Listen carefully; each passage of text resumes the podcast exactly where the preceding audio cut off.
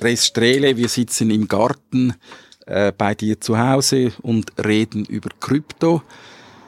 Du hast jetzt ein Buch geschrieben, ein zweites Buch. Du hast gefühlte Dutzende, wenn nicht Hunderte von Artikeln zu diesem Thema geschrieben. Ist das Buch jetzt der Abschluss? Ja, das hängt jetzt davon ab, was die offiziellen Berichte noch äh, ergeben. Der Bericht Oberholz einerseits und der Bericht der Geschäftsprüfungsdelegation des Parlaments. Wenn die abschließend nun alles offenlegen, was ich mir allerdings nicht vorstellen kann, dann wäre es tatsächlich zu Ende. Aber ich gehe davon aus, dass rund ein Drittel bis ein Viertel dieses Berichts äh, geschwärzt sein wird. Und das wird natürlich für uns Journalisten wieder Arbeit geben. Da werden wir darauf zurückkommen. Vielleicht jetzt noch einmal ganz kurz ähm, die Geschichte von Krypto und deine Geschichte. In den 90er Jahren wurde der Entwicklungsingenieur Bühler der Firma Crypto mehrere Monate im Iran inhaftiert. Seit dieser Zeit gibt es Gerüchte, dass etwas nicht stimmt äh, mit der Firma Crypto. Du hast da recherchiert und hast auch ziemlich viel herausgefunden, aber eben äh, am Schluss hat das entscheidende Puzzlesteil gefehlt. Heute weiß man, man weiß das eigentlich seit Anfangsjahr, erstens die Maschinen der Firma Crypto AG waren eben so konstruiert, dass äh, man, man, das heißt die Geheimdienste, vor allem der CIA, diese Nachrichten mitlesen konnte. Und seit 1970 ist die Firma sogar hundertprozentig in der Hand oder war in der Hand von CIA und BND. Das hat alles ein Paper, äh, das aus dem BND kam, bestätigt. Du hast ja Einblick gehabt in diese Papiere. Ja, wobei ich habe auch nicht das, alle Papiere gelesen. Es sind, glaube ich, insgesamt jetzt etwa 300 Seiten, die bekannt sind. Ich habe einen Teil davon gesehen und ja, für uns war das natürlich eine, eine, eine schöne und eigentlich seltene Bestätigung aus einem, aus einem Bereich, der normalerweise verdeckt bleibt. Wir, wir sind damals 1994 also Frank Garbeli, der auch für die Rundschau damals recherchiert hatte, äh, ich, auch Hans Bühler, der sehr, sehr aktiv selber war. Wir sind zu einigen Ergebnissen damals gekommen. Wir äh, hatten, hatten klare Indizien, dass die Firma bestimmt war durch die Nachrichtendienste. Wir haben damals den, den CIA-Einfluss etwas kleiner eingeschätzt als jener des, des BND. Aber äh, das war natürlich jetzt eine, eine, eine schöne und, und äh, seltene Bestätigung, die, die mich gefreut hat, wieder motiviert hat, äh, nochmals hinter das Thema zu gehen. Weil du hast ja eine Zeit lang nicht mehr recherchiert, vor allem ich denke nach dem Tod von Hans Bühler. Und jetzt ist mit diesem Papier die Geschichte wieder ähm, ja, wieder aktuell geworden. Ich bin etwas gewundrig, jetzt etwas neugierig jetzt mit diesem Papier. Ähm, in welcher Form hast du dieses Papier erhalten? Hast du dann einen Stapel äh, Papiere mit der Post erhalten oder äh, weil ich würde ja zum Beispiel das nicht, wenn ich das nicht möchte, dass alle das lesen, würde ich das nicht elektronisch verbreitet. Wie, wie hat das rein jetzt physikalisch funktioniert? Ich habe einfach äh, Fotokopien erhalten aus also ausgedruckte aus, aus, Auszüge aus dem Papier, aus, aus diesem Minerva-Geheimpapier und aus den Co-Berichten von äh, Veteranen des Bundesnachrichtendienstes dazu. Und das waren, äh, das sind Fotokopien, die, äh, die ich erhalten habe und die äh, speziell natürlich zum Fall Bühler jetzt äh, äh, sich äußerten. Das war für mich auch besonders interessant, weil das ja der Ausgangspunkt auch meiner eigenen Recherche damals in den 90er Jahren war. Aber du hast ja jetzt über andere Dinge geschrieben als über die Bühler-Geschichte. Hast du dann noch mehr von diesem Papier gesehen? Nein, ich kenne, ich kenne, ich kenne einfach diese Auszüge und äh, ich kenne, ich, ich habe mit sehr vielen äh, damals, damals Beteiligten gesprochen, äh, auch mit, auch auf der sogenannten anderen Seite, also auch von Leuten, die äh, involviert waren.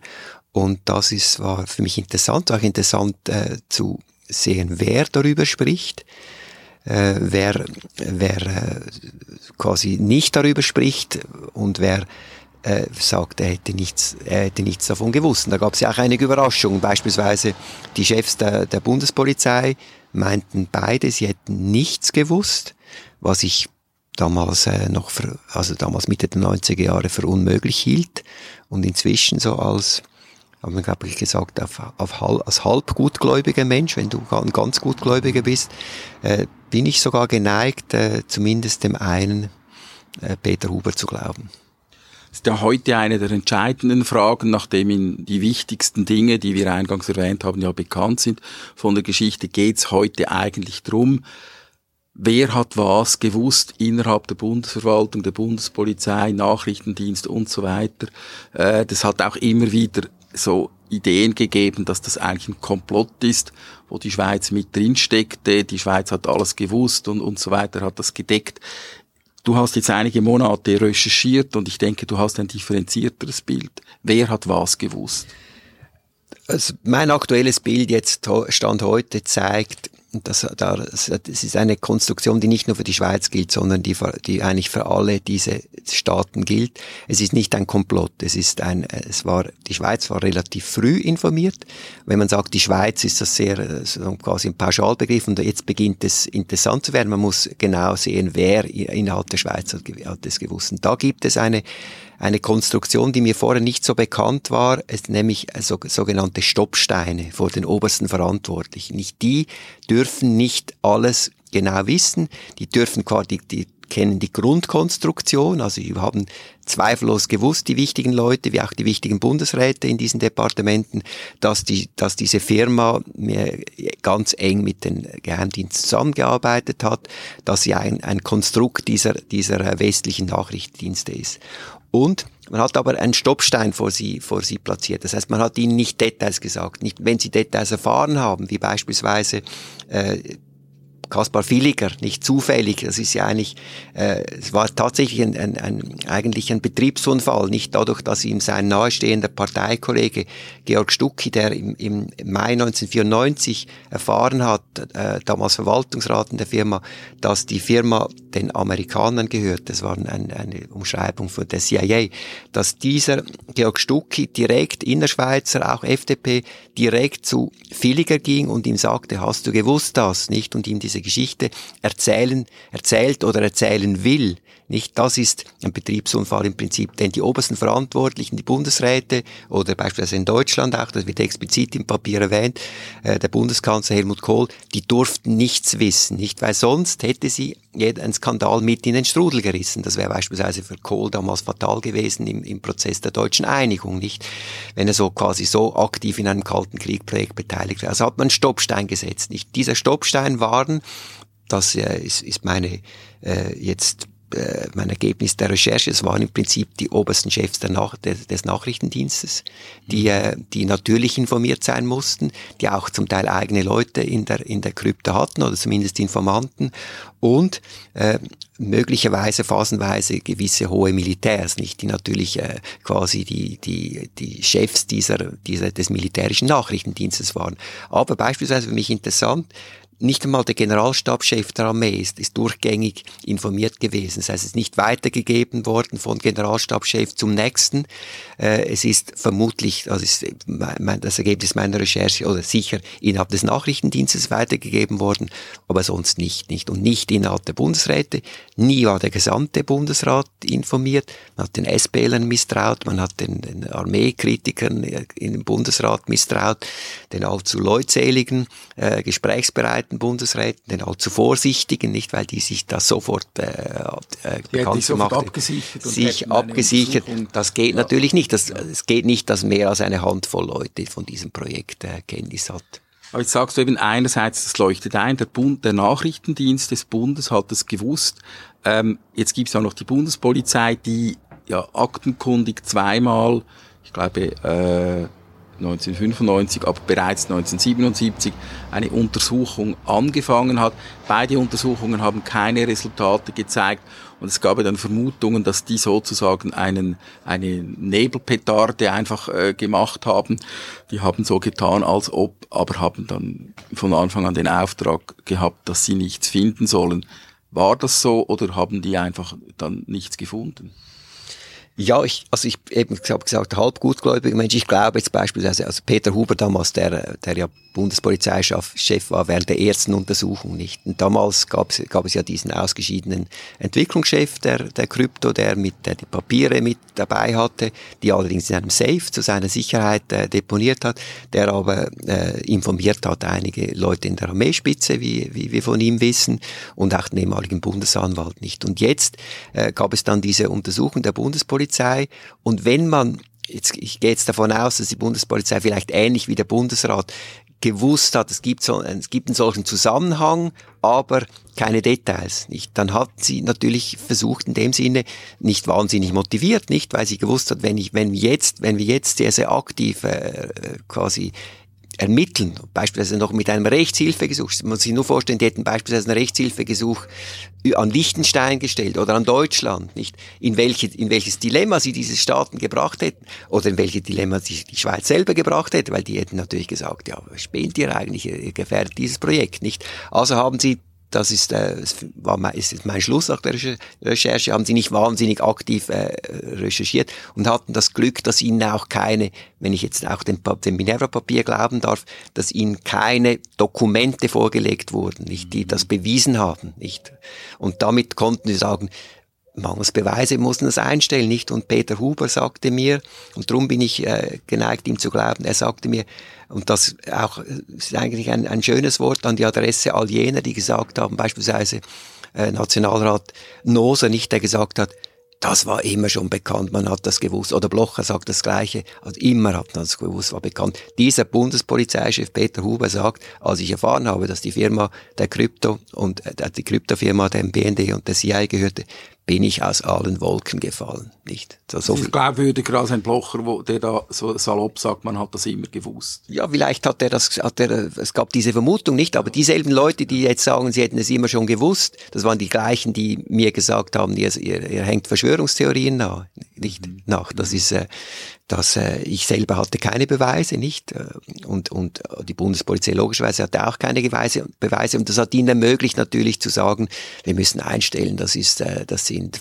Behauptungen, Vermutungen, aber es gibt keine fixen Beweise. Und darum kann man der Bundespolizei heute keinen Strick draus ziehen. Man kann einfach feststellen, wahnsinnig motiviert waren sie nicht, dass sie da, dass sie da ermittelt haben. Es gab ja die Geschichte, glaube ich, in den 70er Jahren, dass die Schweizer Armee bei der Krypto Geräte bestellt hat und dann sind Probegeräte geliefert worden und der damalige Chef der Kryptografieabteilung, der verstor heute verstorbene Paul Glur, hat gesagt, diese Geräte sind äh, falsch, also sie sind, äh, sie haben Mängel und sie haben bewusste Mängel und wir wissen, was für ein Spiel ihr treibt. Äh, entweder ihr wechselt diese Geräte sofort aus oder wir machen das öffentlich.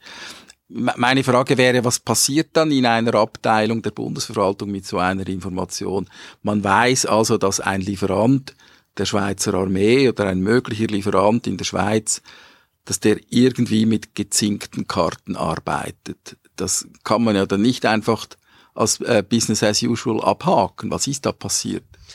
Also meines Wissens, ich würde es nicht ganz so weit gehen, wie du das er gesagt hat, das, ist, das sind gezinkte Geräte. Ich, meines Wissens sagt er, die sind einfach zu wenig gut. Also er, ist auf der, er war dann äh, quasi zur Erkenntnis gekommen, die sind unterkomplex, nicht mhm. damit und damit abhörbar, nicht weil sie, weil sie versehentlich ihm, äh, ihm quasi Geräte zum, zum äh, geliefert haben, die für den Export bestimmt waren. Es gab ja immer auch die anderen Geräte, nicht? Und dann mhm. äh, hat er, äh, also wusste er das und dann hat man ihm konnte das dann zurechtbiegen, indem er gesagt, oh ja, man, man, es gibt noch bessere Geräte, wir, wir, wir, wir entwickeln die weiter. Oder ich weiß nicht, wie man das dann genau im Detail gesagt hat, aber man hat ihm nachher später wirklich die guten, die komplexen Geräte geliefert und da war die Schweiz ja auch zufrieden. Es gab ja dann den ersten Großauftrag damals, ich glaube in 1978, äh, der Kryp für die Krypto, nicht, das war die, die, die Funkverschlüsselung und und, äh, und er wusste einfach, also die Schweiz wusste in dem Sinn über diesen Glur, die haben offenbar auch Geräte, die sind, die sind nicht gut, aber ob sie die ganze Konstruktion damit gekannt haben, das glaube ich kam dann mit der Zeit, indem sie die Schweiz ein, sich quasi ihr, ihr Wohlverhalten nicht durch die, durch die äh, nicht, nicht erfolgreiche Untersuchung der Bundespolizei, dadurch, dass man sie nicht öffentlich gemacht, gemacht hat, nicht befeuert hat, äh, die Wohlverhalten letztlich abgilt, abgelten ließ, indem sie einen eigenen Mann ganz nahe direkt bei der Geschäftsleitung äh, platzieren konnte.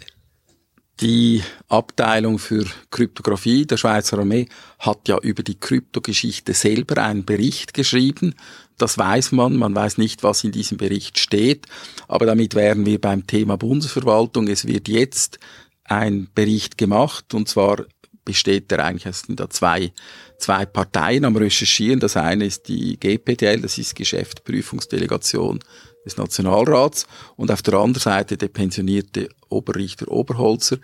Die sind am Recherchieren und es ist meines Wissens auch so, dass wenn du von einer offiziellen Seite als Beamter vorgeladen wirst für ein Gespräch und du erzählst dort nicht die Wahrheit, dann ist das ein strafrechtlich relevanter Tatbestand. Das heißt, äh, die müssen da die müssen da auspacken, wenn sie etwas wissen. Was erwartest du von diesen Untersuchungen?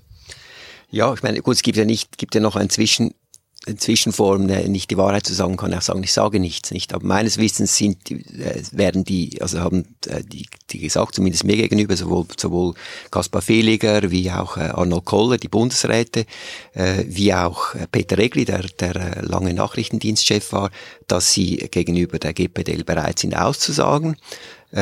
Und das da stellt sich dann einfach die Frage, wie öffentlich wird das nicht? Und da bin ich eher skeptisch, weil die Schweiz ja da die Rücksicht nehmen muss auf die, auf die Interessen des CIA.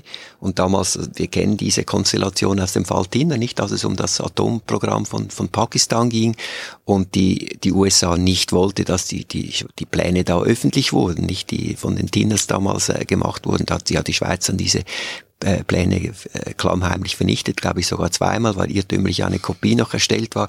Und wir sind jetzt in einem, in einem, äh, denke ich letztlich in einem, in einer Vortinner-Situation, nicht? Das heißt, der Bundesrat müsste eigentlich, nehme jetzt an, die werden alle erzählen, was sie wissen, müsste eigentlich die, die GPDL zu des Parlaments und des Bundesrats diese, diese Geschichte offenlegen, nicht? Und da stellt sich die Frage, wie weit das, äh, dass die CIA und die USA äh, dies, das nicht als, als gefährdend für ihre ihre Interessen ansieht. Und ja, weil die Schweiz nicht in der Lage ist, nach wie vor nicht in der Lage ist, äh, eigene Informationen zu beschaffen über, über weltweite Konflikte, über, über internationale Zusammenhänge, gehe ich davon aus, dass die, die Schweiz dann kuschen wird und dass eben ein, ein, vielleicht die wichtigsten Stellen dieses Berichts zwar besprochen sind in der GPDL, aber alle diese, diese Mitglieder der GPDL unter, unter, unter Amtsgeheimnis stehen und dass wir letztlich dann äh, weiterhin journalistische Aufgaben haben, diese geschwärzten Stellen äh, äh, eben versuchen aufzudecken. Das heißt, eine Angst ist, wird ein Bericht erstellt, der wird mit großer Wahrscheinlichkeit sehr aussagekräftig, auch detailreich sein, aber die Dinge, die uns alle interessieren würden, die erfahren wir nicht, weil die dann eben als geheim erklärt werden und dann wird eine äh, eine harmlose Version ad usum Delfini wird dann veröffentlicht, die dann die Öffentlichkeit lesen darf.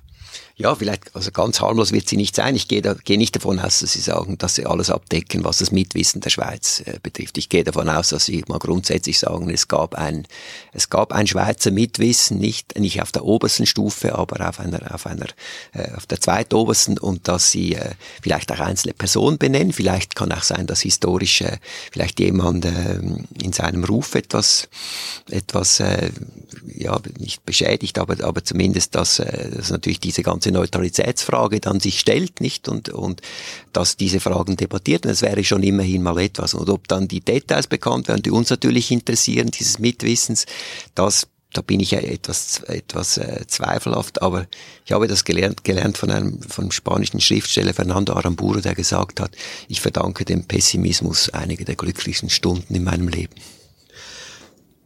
Du hast ja auch recherchiert, du hast auch mit sehr vielen Leuten geredet. Der Unterschied war, dass sie dir keine Auskunft schulden, sie schulden dir keine Rechenschaft. Die haben aber trotzdem mit dir geredet. Ja, einzelne. Also es war für mich, ich habe mit der Zeit habe ich gedacht, nein, da spricht überhaupt niemand und am Schluss haben doch drei, vier, die selber Teil dieses dieses äh, dieses Projekts waren, darüber geredet und innerhalb der Bundesverwaltung. Nein, nicht innerhalb, also innerhalb der Bundesverwaltung äh, vielleicht einer. Äh, außerhalb, also eine, quasi einem führender Kopf der Firma und, und ein, ein, ein, ein führender Kopf im, im, im deutschen Nachrichtendienst. Und die haben äh, für mich zum Teil, äh, das ist eigentlich das Interessante auch an, an der ganzen äh, Debatte, zum Teil durchaus interessante Argumente für ihr, für ihr Verhalten angeführt, nicht? Und das finde ich eigentlich das bedauere ich ein bisschen, wenn die, wenn die Verantwortlichen der Bundesverwaltung, die politisch Verantwortlichen jetzt äh, sich nicht dazu äußern, nicht wenn sie, wenn sie krank sind, kann ich das einigermaßen nachvollziehen, wenn sie wirklich äh, gravierende gesundheitliche Probleme haben.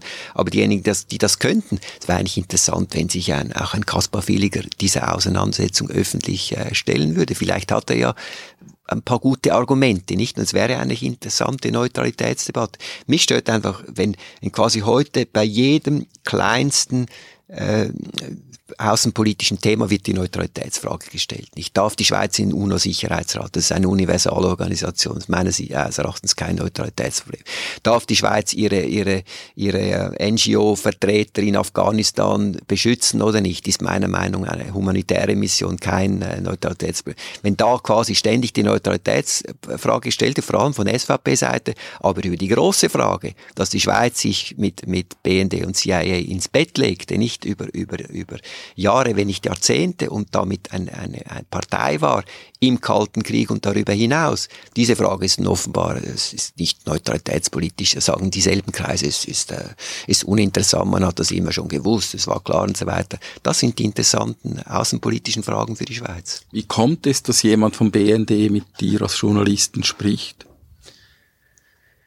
Äh, ich, ich ich, ich sage dir das vielleicht, wenn das Mikrofon ab, abgestellt ist, genauer, aber es, ich meine, von Seiten, Seiten des BND ist man eigentlich, ist man eigentlich stolz auf das Projekt. Das war auch der Grund, warum die Papiere öffentlich wurden, weil man gesagt hat, also offenbar im, innerhalb des BND einzelne Veteranen stolz sind, dass dass äh, diese Aktion so erfolgreich war, nicht? Und Sie sagen ja auch, also beispielsweise Bernd Schmidbauer, der Koordinator des Geheimdienstes, sagt, es, es hat die Welt äh, sicherer gemacht, es, es hat einige Konflikte verhindert, es hat, äh, es sind Attentate verhindert worden, das libysche Atomprogramm ist verhindert worden, also wichtige, auch, auch, ich, sage das jetzt ganz neutral, wertneutral, eigentlich auch wichtige äh, weltpolitische Ereignisse sind aus ihrer Sicht positiv beeinflusst worden, nicht? Und das als Gegensatz äh, zu vielen Skandalen und, und, und Fehlgriffen und, und, und äh, Missgeschicke der Nachrichtendienste und, und, und auch gefährliche Entwicklungen, sagen sie, da haben wir etwas, etwas Gutes gemacht. Aber das heißt, diese Aktion hat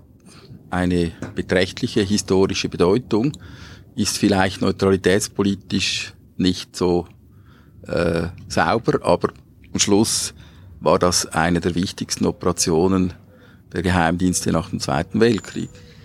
Ja, absolut, weil es, also es, wird dasselbe im Papier genannt, wird gesagt, 90 Prozent aller Erkenntnisse, der, der, die an die deutschen Botschaften von Nachrichtendiensten weitergeleitet wurden, basierten auf solchen, äh, auf solchen Dekryptierungen äh, von geheimen Meldungen. Beim CIA ist es rund 40 Prozent der Meldungen, das, das, sind, das ist ein hoher Anteil, nicht? Und ich denke, man muss einfach genau ansehen, in welchen Konflikten hat das eine Rolle gespielt, nicht? Wo es darum ging, Menschenrechte zu verteidigen, nicht auch bei, bei, bei Geiselnahmen, die sämtlichen äh, internationalen äh, Verpflichtungen spotten, wie, wie Schutz der Botschaften und so weiter. Da, da kann man durchaus sagen, das waren nützliche Erkenntnisse, habe ich, habe ich nichts dagegen. Aber umgekehrt gab es eben schmutzige Operationen, nicht die CIA ist. Äh, das habe ich äh, jetzt auch während der Recherche in einem, in einem Buch aus der Gründungsgeschichte der CIA nachgelesen. Die CIA ist gekippt unter Eisenhower, nicht in diesem, als Eisenhower an, angetreten ist mit den Brüdern Dals, da kamen die schmutzigen, äh, die schmutzigen äh, Operationen. Man muss nur das Buch, neue Buch von Mario Vargas Llosa lesen über Guatemala. Das sind, das sind dann wirklich, äh, und diese Operationen haben sich ja weit, weit bis in die 80er, 90er Jahre äh, weitergezogen. Die ganze Operation Condor, in dem die, die äh, Oppositionellen äh, umgelegt wurden, wo immer sie waren, nicht.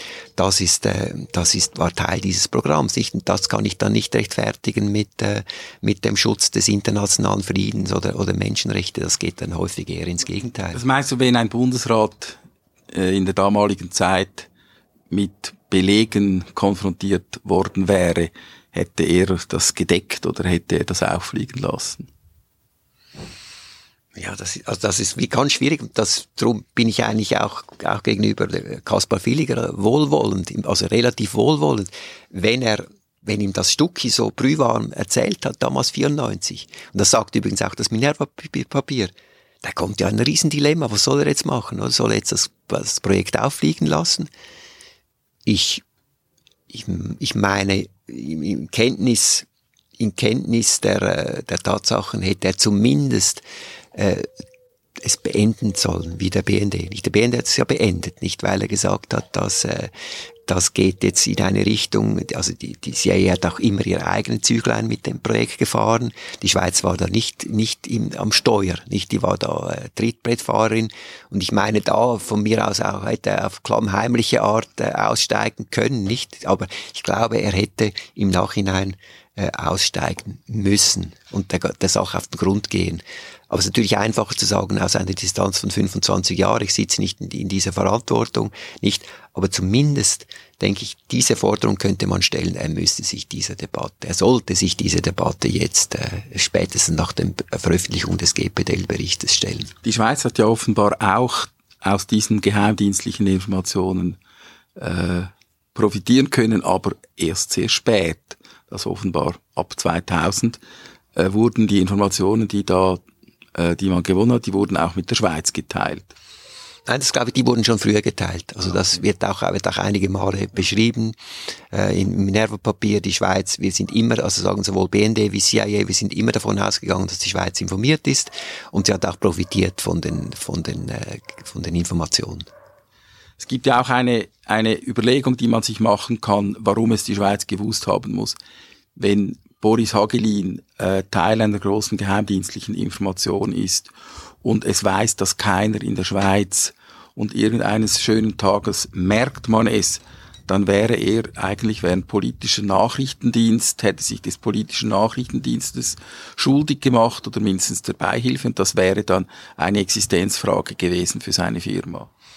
Ja, absolut. Das ist mir auch während der Recherche klar geworden. Nicht Hagelin gründet die Firma äh, 52 und er ist ein, ich will nicht sagen ein knauseriger Mensch, aber er ist ein vorsichtiger Mensch. Nicht? Er, er, er gründet am Anfang die Firma mit, mit, mit dem geringstmöglichen Aktienkapital von 50.000 Franken. Dann erhöht er langsam, weil er merkt, sie, sie wollen die Produktion ausweiten. Und Hagelin ist er, er ist seine, seine Aufenthaltsbewilligung ist immer auf der Kippe, also ist spätestens dann auf der Kippe, als er sich von, äh, von Edgar Gretener trennt, nicht, der ihm, äh, der ihm nichts Gutes nachwünscht, nicht auch verhindern will, dass er Aufträge des Bundes kriegt. Und er ist praktisch prekär anwesend da mit seiner Aufenthaltsbewilligung. Er setzt sein eigenes Kapital mehr und mehr ein. Er hat aber sehr viel Kredite am Anfang und der lokalen mhm. äh, Kreditanstalt damals. Und er, er, er, das ist mir auch klar geworden, es wäre für ihn ein Riesenrisiko gewesen, wenn er von Anfang an, wenn er die Schweiz nicht äh, auf dem Laufenden also gehalten hätte, nicht, weil dann kommt wirklich dieser Strafgesetzartikel äh, zum, zum Anwendung, den du sagst, das ist auch das quasi Nachrichtendienst äh, zu Lasten der Schweiz oder im, zum Schaden der Schweiz. Und ergo, das äh, hat er diesen Vertrauensmann Oskar Stürzinger, nicht der selber hoch, hoch in, der, in der Armee eine, eine, eine wichtige Person ist, eine Übermittlungstruppe, und sehr, sehr gut äh, von Anfang an involviert ist, den auch einbezieht, den er in die Verhandlungen mit Friedman äh, mit einbezieht, welche Geräte das er bauen darf, welche nicht, den er in die Verkaufsgespräche mit einbezieht, an wen er seine Firma verkaufen soll, der später mit am Tisch sitzt, als es darum geht, bei der neuen Generation der, der, der, der äh, Verschlüsselung mit der Motorola äh, zu diskutieren, welche Chips sie von Motorola übernehmen darf. Also dieser Oskar Stürzing, ich habe den, das ist eigentlich der, neben Georg Stucki, der, der äh, zweite Schweizer, den ich etwas unterschätzt geschätzt habe, der ist sehr, sehr gut informiert und der ist auch, der ist Garant für Hagelin, dass, äh, dass er nichts macht, was gegen die Interessen der Schweiz verläuft. Wie übrigens auch die schwedischen Kryptologen, die schwedische Geschäftsführer äh, Garant sind, dass er nichts gegen Schwedens Interesse macht. Und deshalb ist sowohl die Schweiz wie Schweden von Anfang an kriegen die die guten Geräte. Stürzinger ist ja bis zu seinem Tod der Firma loyal geblieben, obwohl er sehr gern von früher erzählt hat. Er hat auch Dokumente gehabt, die harmlos waren, äh, hat man eigentlich sich nie gefragt, ob der das gewusst hat. Nein, ich, ich bin sogar davon ausgegangen, dass lange, dass er nichts gewusst hat, weil er wird ja sehr sympathisch, sehr leutselig beschrieben. Die, die, die Angestellten der Krypto haben auch immer Freude gehabt, wenn er wieder vorbeikam.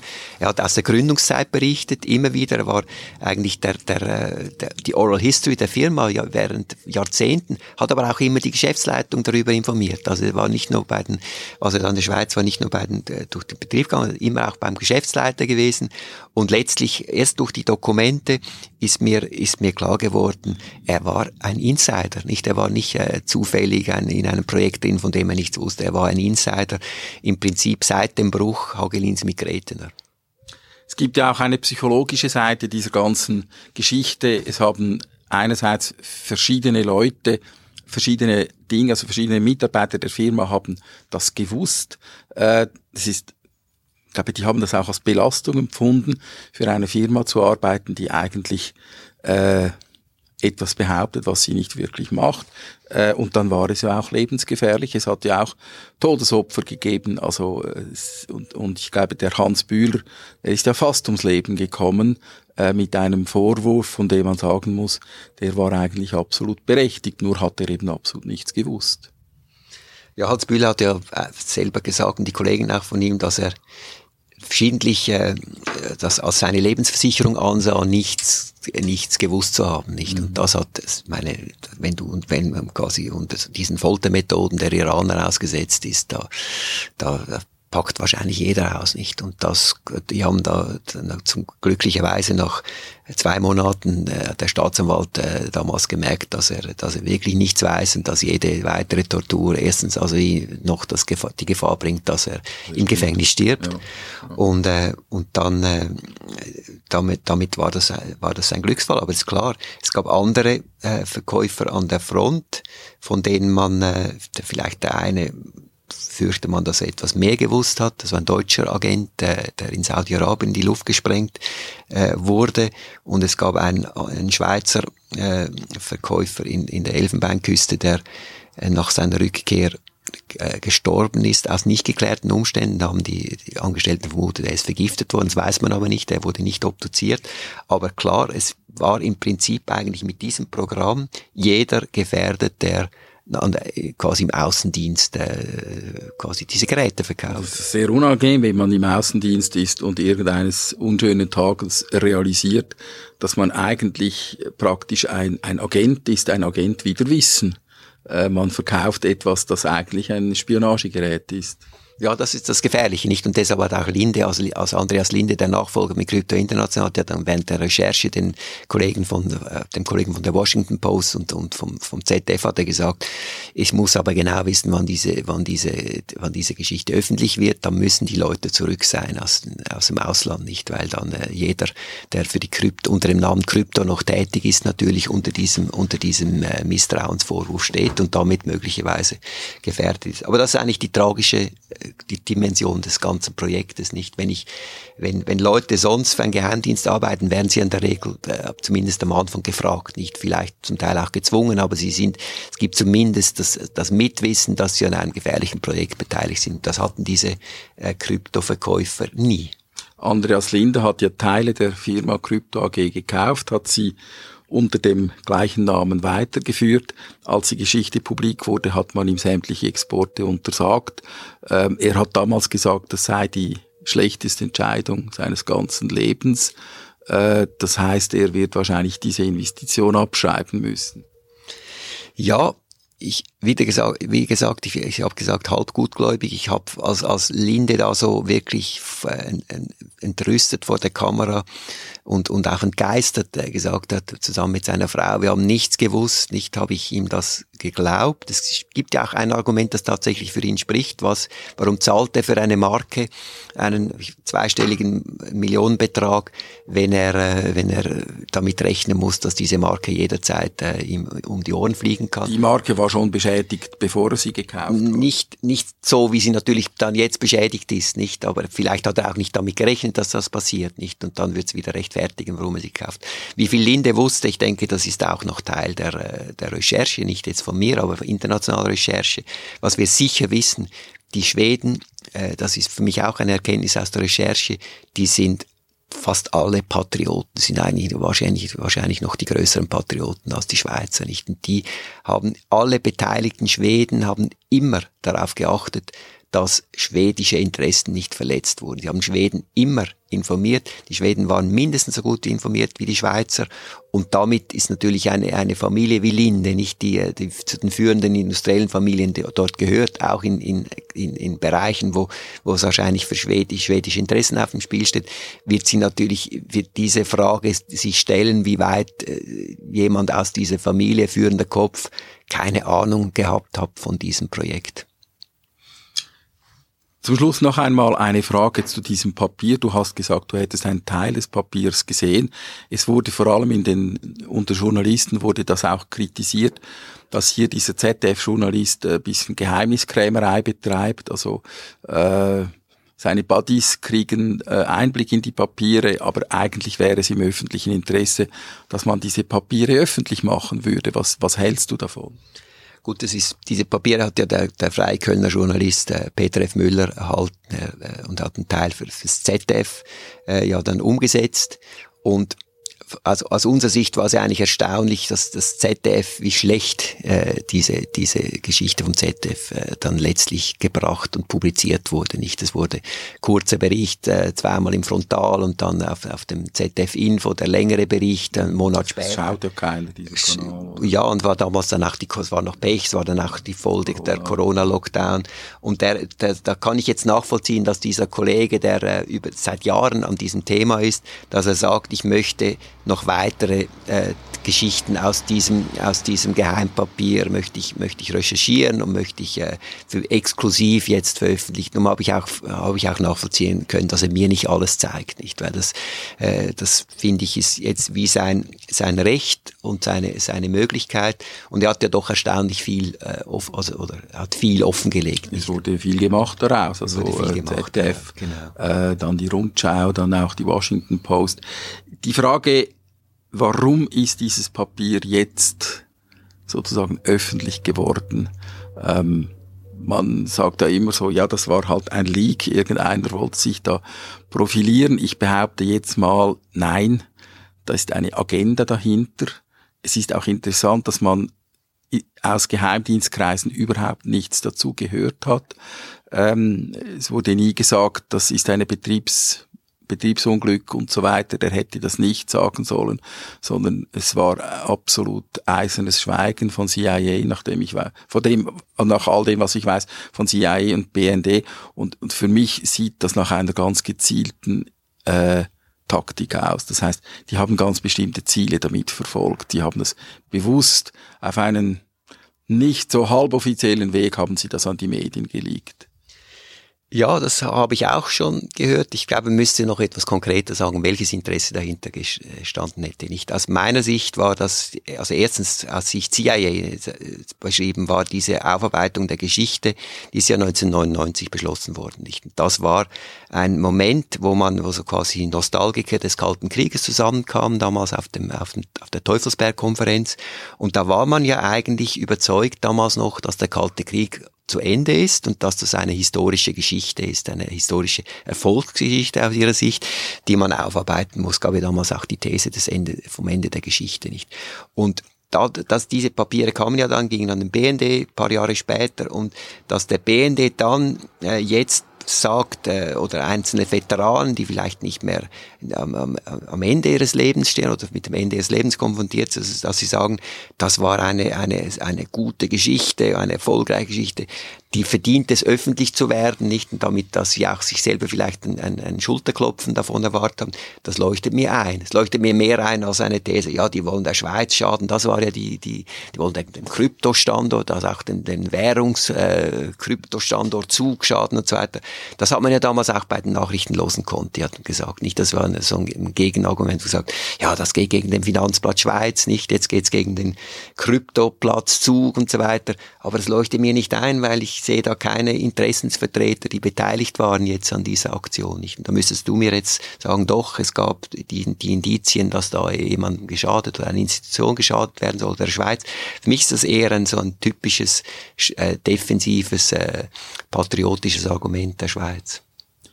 Aber derjenige, der das äh, dann letztlich geleakt hat, der hat das irgendwie bewusst gemacht. Äh, das war nicht ein Betriebsunfall. Das ist auch etwas, ähm, ich glaube, auch wenn der jetzt vielleicht schon pensioniert ist, wäre das strafrechtlich relevant, wenn der das gegen den Willen des BND gemacht hätte. Ja, es, es gibt natürlich noch, es gibt Zwischenstufen, oder? Es gibt, äh, man kann etwas machen, äh, vielleicht mit einer Bewilligung, das weiß ich nicht, oder? Also, mein, was ich gehört habe, ist, dass die, die BND-Leute, auch die Veteranen, eine Bewilligung brauchen Und bei der CIA war das bis jetzt, oder ist das, glaube ich, freier, nicht, dass die zum Teil, äh, aber, aber ich glaube, jetzt in dem Fall haben die, äh, ist, ist, ist, ist die, man ist auf Seite der CIA, was ich gehört habe, dass sie sich nicht äußern dazu. Das ist ja üblich. Ich habe nie, was praktisch in meiner journalistischen Zeit, habe ich nie einen Geheimdienst äh, erlebt, der sich geäußert hatte zu einer Geschichte. Ist ein Unterschied, ob man ein Buch schreibt, das haben ja verschiedentlich auch CIA-Leute Bücher geschrieben, es ist ein Unterschied, ob man ein Buch schreibt oder ob man ein offizielles Dokument äh, der Presse zuspielt. Ja, also was ich höre, ist, ist soll die CIA, glaube ich, unglücklich sein über die über diese Tatsache. Und in Deutschland weiß ich nicht, habe ich jetzt habe ich jetzt nicht gehört, aber glaube ich, dort ist die Schwierigkeit etwas geringer, weil äh, weil eben weil man da überzeugt ist, äh, das ist eigentlich eine eine war eine gute Sache. Ja. Jetzt haben wir sehr viel äh, spannende Einzelheiten gehört äh, von dieser Geschichte, die ja tatsächlich eben sich liest, fast wie ein Agentenroman. Jetzt hast du ein Buch gemacht äh, mit all diesem Stoff. Und wenn man ein Buch macht, dann versucht man ja nicht einfach eine Sammlung der wichtigsten Fakten zu machen, so wie man das vielleicht als Journalist machen würde, sondern du hast irgendwie versucht, und ich würde jetzt mal sagen, mit Erfolg versucht, auch ein wirklich spannendes Buch zu schreiben, das man auch lesen kann, wenn man sich jetzt nicht mit diesem Thema befasst hat. Was waren für dich jetzt rein gewissermaßen literarisch oder von der, von der Erzählung her, was waren für dich die, die Leitlinien bei dieser Geschichte? Von welchen formalen Prinzipien und, und Erzählstrukturen hast du dich da leiten lassen? Gut, ich habe ja sehr viel mit, mit Betroffenen gesprochen, weil das war mir irgendwie wie wichtig, eigentlich, was wir vorhin angesprochen haben, dass, dass Leute in in Projekt geraten sind, die bei Krypto irgendwann angestellt wurden, weil es ein attraktiver Arbeitgeber war, auch, auch ähm, sehr äh, trendig zeitweilig und viel trendiger als die damals die, die technischen Betriebe des Bundes. Und dass die plötzlich wurden sie Teil eines Projektes, da mich interessiert erstens, wie haben Sie das erfahren? Wann haben Sie es gemerkt? Sie haben es praktisch nie gewusst beim Eintritt, also ich kenne keinen, der, der, der, oder keine, die eingetreten ist. Und dann haben Sie es plötzlich erfahren oder, oder zumindest geahnt und wie haben Sie darauf reagiert? Oder haben Sie gesagt, das muss ich sofort öffentlich machen oder nicht? Äh, oder haben Sie geschwiegen? Warum haben Sie geschwiegen? Wie gehen Sie mit dem heute um? Wie, haben, wie gehen Sie mit, der, mit dem um, dass Sie, sich, dass Sie sich bewusst werden im Nachhinein, welche Bedrohungslagen Sie sich begeben haben? Das hat mich eigentlich, das ist, das, die, das war die Arbeits, äh, das hat mich am meisten interessiert. Und dass ich dann noch durch den Fall Bühler äh, quasi das eigentlich Menschen, Menschen reden lassen. Genau. Ja, aber im Prinzip hast du auch eigentlich eine Geschichte über einen großen Bogen. Du hast einen großen Bogen genommen, hast eigentlich ein bisschen von den Anfängen bis zur Gegenwart erzählt. Ja, ich habe dann, also das hat mich natürlich auch Hagelin interessiert, weil er ist ja auch, das ist ja auch interessant, das hat sich für mich ergeben, er war ja nicht so freiwillig der Spion von allem Anfang an, er ist praktisch auch in diese Rolle gezwungen worden, durch damals, durch, durch CIA und NSA. Und, äh, und da habe ich seinen Aufenthalt in den USA während des Zweiten Weltkriegs, der ja nicht freiwillig war, weil er nicht mehr zurückfahren konnte. Nein, mehr noch, er, er hat, die hätten ihn gar keine Existenz aufbauen lassen, wenn er nicht, wenn er nicht äh, einverstanden wäre, gewesen wäre, sich diesen Direktiven zu unter, unterziehen, nicht? Und und hatte Verwandte, denen man äh, in den USA, da, da hat er Nachteile für die befürchtet. Also ich, ich deute es jetzt wohlwollend aus seiner Sicht, aber aber äh, ich habe dann versucht, den Bogen zu schlagen von diesem Hagelin bis heute nicht. Und heute ist natürlich, gibt's, ist, hat diese Krypto nicht mehr, logischerweise nicht mehr die Bedeutung wie damals, aber es gibt andere Betriebe, andere Anlagen wie, wie Leuk, wie, äh, wie Kudelski, wie äh, auch die Swisscom, die vermutlich, das wissen wir jetzt einfach heute noch nicht, aber die vermutlich in ähnlichen Dilemmata äh, drinstecken. Das Buch ist ein Teil auch von deiner persönlichen Geschichte. Ähm, ich habe das gesagt am Anfang, indem du eben schon seit 1995 dran bist. Du hast das aber im Buch explizit thematisiert. Du hast auch deine Laufbahn als Journalist, als linker Journalist, der in der Zeit des Kalten Krieges ähm, ja ein bisschen gemieden wurde und der dann gewissermaßen nach dem Ende des Kalten Krieges auch von den äh, eher bürgerlichen Medien mit Freude aufgenommen worden ist. Es ist auch ein bisschen deine Geschichte und du erzählst immer wieder von deiner Geschichte. Ja, ich habe das, äh, ich habe das jetzt äh, als, als Stilelement äh, aus zwei Gründen eingeführt. Das eine ist, ich, ich möchte nicht so tun. Es gibt ja viele Geschichten, da, da tut man so, wie wenn die niemand geschrieben hätte oder niemand verantwortet hätte. Und ich finde, das gehört zur Transparenz, dass ich das, dass ich das deutlich mache. Die CIA erwähnt mich auch ein, zwei Mal in, in ihrem Bericht, äh, damals mit diesem Fall Bühler. Und der, und der zweite Grund ist, es ist das Spannende an dieser Geschichte ist für, für meine Generation, das ist eine Zeitgeschichte nicht. Die beginnt mit dem, mit dem, was wir erlebt haben in der Jugend, mit dem Kalten Krieg. Sie führt über in das sogenannte Ende der Geschichte mit dem vermeintlichen äh, Sieg des Westens bis zu den neuen Bedrohungen nicht. Und das habe ich versucht, diesen Bogen entlang dieser Geschichte so zu ziehen. Meine erste Frage war, ist diese Geschichte jetzt fertig? Ja oder nein? Ich vermute nein, das hat einerseits mit den geschwärzten Stellen, der wird das zu tun haben, des, äh, des Berichtes, des Parlamentsberichtes und andererseits, es gibt noch zwei Filmprojekte jetzt auch zu diesem Thema, wo ich, äh, wo ich am Rande beteiligt äh, sein werde und weil das ist einfach das ist eine Geschichte, wo alles drinsteckt, nicht? Und die Schweizer Geschichte ist nicht so reich an so, so äh, vielschichtigen Themen wie jetzt, wie jetzt die, dieses. Und deshalb werde ich mich da beteiligen, werde auch versuchen zu, dafür zu sorgen, dass es authentische Filmbeiträge sind über dieses Kapitel der Geschichte. Restrele, herzlichen Dank und weiterhin viel Erfolg bei den weiteren Recherchen.